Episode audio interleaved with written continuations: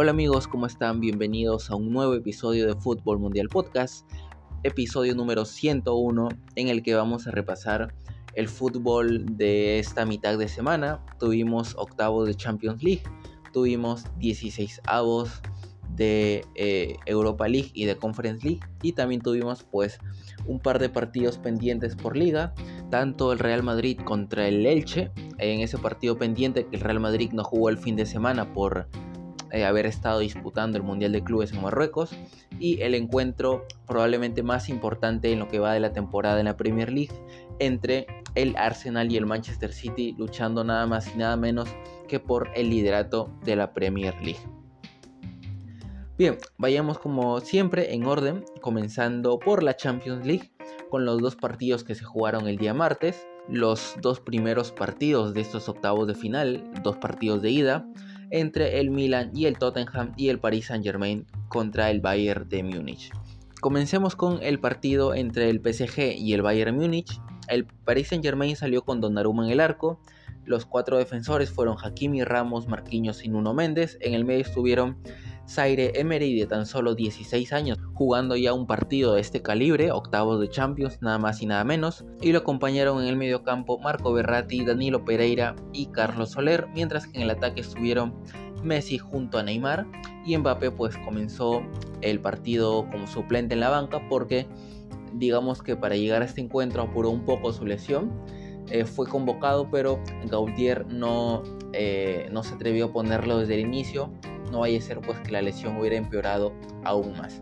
Y por su parte el Bayern Múnich salió con Sommer en el arco, recordemos que Neuer está lesionado por lo que queda de temporada. En la defensa estuvieron Upamecano, Matis de Ligt y Pavard, que fue expulsado más adelante en el encuentro.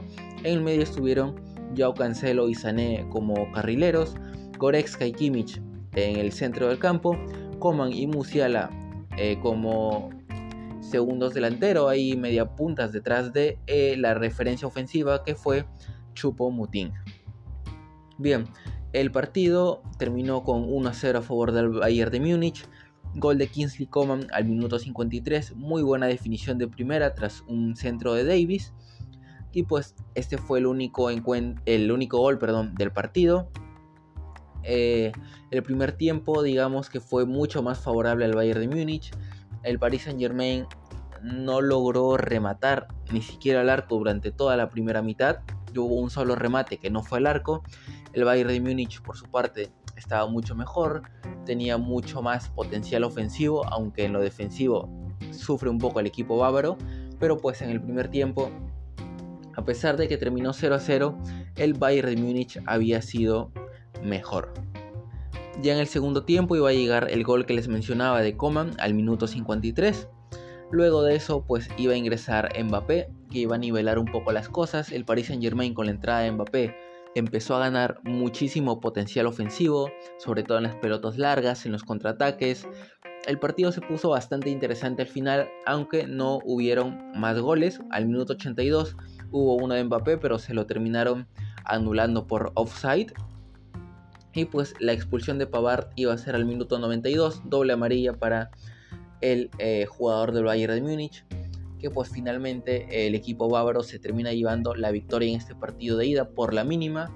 La llave no está ni mucho menos cerrada. En el partido de vuelta el Paris Saint Germain va a tener que salir a buscar ese gol que le permita igualar la serie. Seguramente Mbappé ya va a estar óptimo al 100%. Y pues eh, vamos a ver, espero yo, un partido más entretenido de inicio a fin en el Allianz Arena de Alemania. En esta llave que, como mencioné, aún está muy abierta y veremos qué pasa porque la ventaja del Bayern es mínima.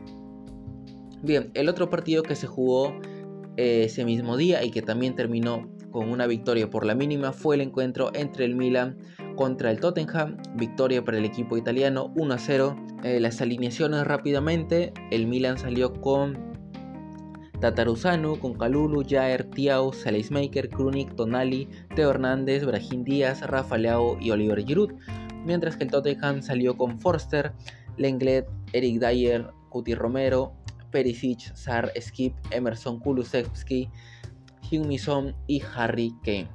Eh, algo curioso es que ni el Milan ni el Tottenham eh, tuvieron a sus porteros titulares. Por su parte el Milan tiene a Mañán eh, lesionado, al igual que el Tottenham tiene al eh, portero francés Lloris también lesionado. Bien, el partido como mencioné terminó con 1-0 a favor del Milan, gol de Brahim Díaz al minuto 7 nada más.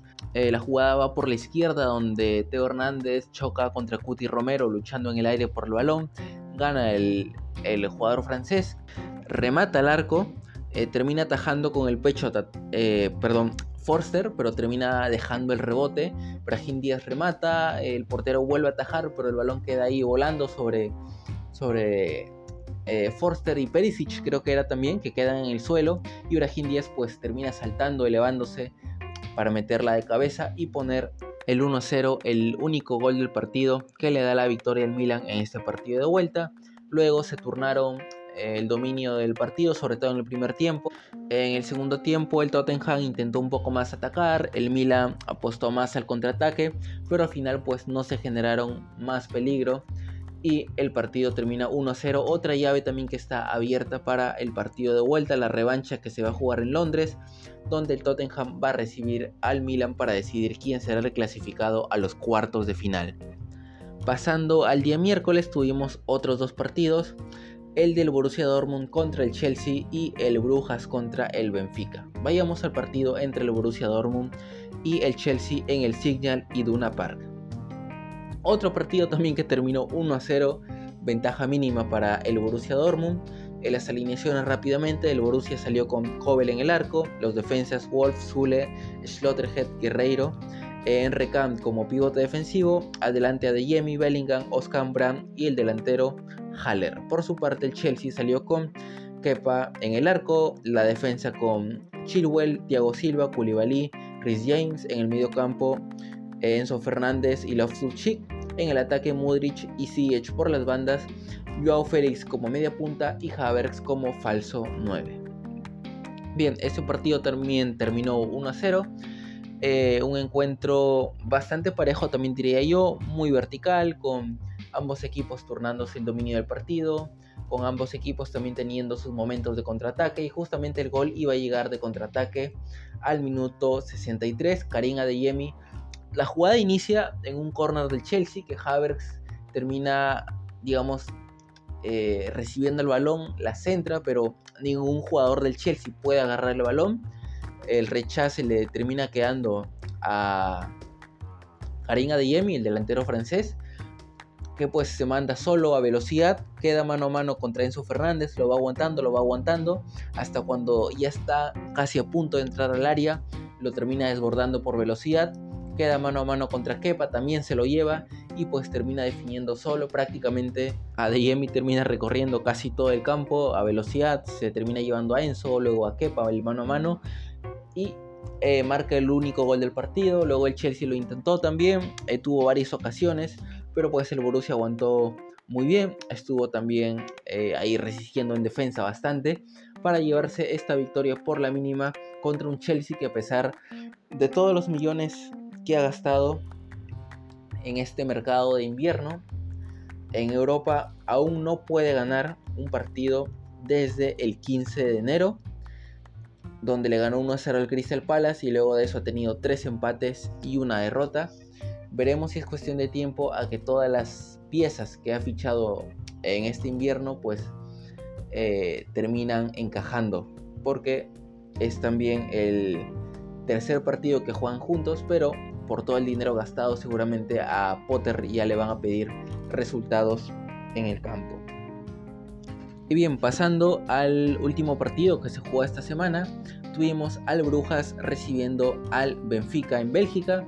Victoria para el equipo visitante. Eh, el Benfica que se lleva el partido por 2 a 0, el equipo portugués.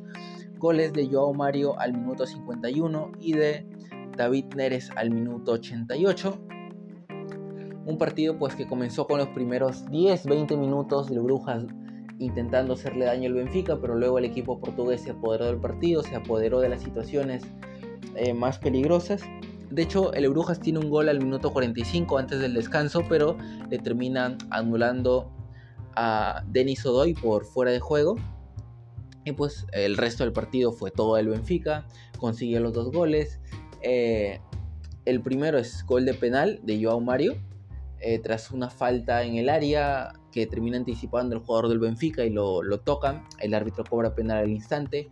Y el segundo gol es un error defensivo del Brujas, que si bien tuvo una buena fase de grupos, eh, ya en esta fase de eliminación directa de solamente dos partidos, pesa bastante la experiencia y pues el Benfica viene de la Champions pasada justamente de eliminar al Barcelona en la fase de grupos, luego eh, eliminó al Ajax en los octavos de final y en los cuartos de final pues le dio pelea a Liverpool en eh, la serie que disputaron, sobre todo en el partido de Anfield. Y pues victoria para el Benfica 2 a 0 que digamos saca un poco más de ventaja, aunque no está definido obviamente, pero ya dos goles y va a definir en su campo en Portugal, pues es una gran ventaja para el Benfica. El miércoles, como les mencioné, también tuvimos dos partidos de liga. Uno por la Liga Española, el Real Madrid le ganó 4-0 al Elche. Un Elche que había conseguido su primera victoria eh, la fecha pasada contra el, contra el Villarreal. Había ganado 3 1 pero pues en este partido se enfrentaba al Real Madrid y eh, el equipo de Carlo Ancelotti bastante superior. Los goles los hicieron Asensio al minuto 8. Benzema tuvo dos penales que convirtió, uno al minuto 31, luego otro al minuto 46 cuando ya terminaba el primer tiempo. Y eh, Modric iba a marcar el cuarto gol al minuto 80 para sellar la goleada del Real Madrid, al que se le vienen muchos partidos seguidos. Eh, el martes se le viene, si no me equivoco, el partido contra el Liverpool. No, no, el fin de semana primero tiene que jugar contra el Osasuna el sábado y luego el 21 que es el... A ver, el martes, sí, el martes juega contra el Liverpool en Anfield. Luego se le viene el Atlético de Madrid por liga, luego se le viene el Barça por Copa del Rey el Betis por liga, el Español por liga y luego se le viene la revancha contra el Liverpool. Y pues el Madrid va a tener bastantes partidos y veremos cómo le va la temporada porque se va a jugar prácticamente todo. Y también como les mencioné, tuvimos el partido más importante en lo que va de Premier League, en el que el Arsenal, que era el líder en ese momento, recibía al Manchester City de Pep Guardiola, que llegaba 3 puntos por detrás pero obviamente el Arsenal todavía tiene un partido menos. Pero aún así, el equipo de Mikel Arteta pues tenía la oportunidad de sacarle 6 puntos de ventaja al Manchester City y encaminar en cierta parte ya a la Premier League y por su parte el City tenía la oportunidad de vencer y poder alcanzar al Arsenal en la liga. El partido terminó con victoria para los de Pep Guardiola que venció a su alumno Mikel Arteta 3 a 1 a favor del Manchester City. El primer gol llega por parte de Kevin De Bruyne al minuto 24 tras un error de, de Tomiyasu eh, que por rechazarla termina tirando hacia atrás y le queda Kevin De Bruyne que define muy bien la verdad para poner el 1-0. Luego al minuto 42 eh, iban a cobrar penal a favor del Arsenal. Bukayo Saka lo iba a convertir e iba a poner el 1 a 1 momentáneo con el que nos íbamos al descanso. Sin embargo, en el segundo tiempo iban a llegar los dos goles que le iban a dar al Manchester City la victoria. Primero Grealish al minuto 72 que ponía el 2 a 1 y al 82 Erling Haaland iba a sentenciar el partido el delantero noruego que marcaba el 3 a 1. Con esta victoria el Manchester City alcanza al Arsenal en en la punta. Ambos tienen 51 puntos. El City es líder momentáneo porque tiene mejor diferencia de gol. Tiene más 38, eh, mientras que el Arsenal tiene más 26 goles. Pero como les mencionaba, el Arsenal todavía tiene un partido menos que el City. Así que si lo gana o por lo menos empata, eh, recuperaría la punta. Sin embargo, pues eh, aquí en la Premier League se define en caso de empate por puntos, se define a diferencia de goles, así que el Arsenal está obligado a sumar en ese partido pendiente, porque si lo pierde, quien queda líder es el Manchester City por la diferencia de goles que ya les mencioné.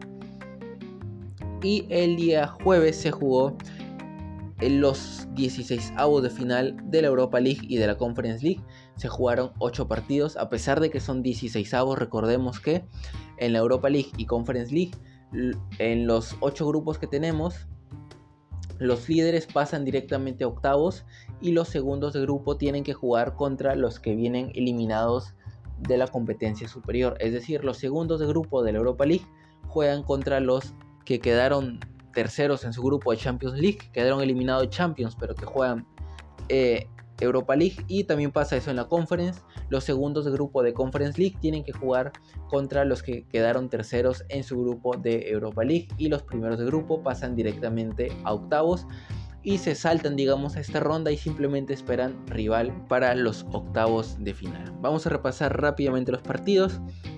Por la Europa League eh, tuvimos el partido estelar, partido nivel Champions entre el Barcelona y el Manchester United. 2 a 2 terminó el encuentro. Las alineaciones fueron para el Barcelona Ter Stegen en el arco, la defensa con Koundé, Araujo, Marcos Alonso y Jordi Alba.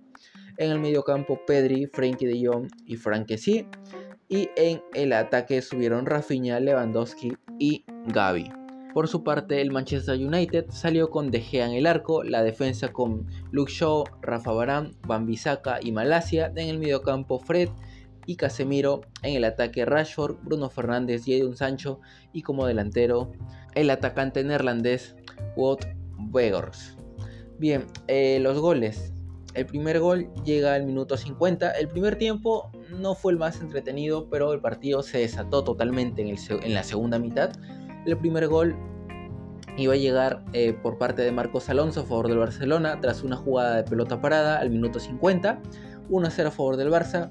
Sin embargo, el United lo iba a remontar en menos de 10 minutos. Al minuto 52, Marcus Rashford ponía el 1-1 y al minuto 59 Koundé eh, hacía un autogol que ponía el partido 2-1 a favor del equipo inglés. Sin embargo, al minuto 76 iba a llegar el empate por parte de Rafinha, un centro para Lewandowski que el delantero polaco no termina tocando el balón, así que el gol es de Rafinha, 2 a 2 el partido, en el segundo tiempo tuvimos mucha acción, un partido de ida y de vuelta por ambas partes, el United que no, no se achicó frente al Barça en el Camp Nou y el Barcelona pues que también intentó llevarse la, la victoria, pero nos regalaron una segunda mitad bastante buena y una serie que se va a definir en Old Trafford la próxima semana, en la que pues cualquier cosa puede pasar por lo visto hoy en el Camp Nou. Otros partidos de eh, la Europa League tuvimos al Ajax empatando 0-0 contra el Unión Berlín, el Salzburgo venciendo a la Roma por 1-0 con un gol al, minuto 88 del el jugador argentino Nicolás Capaldo.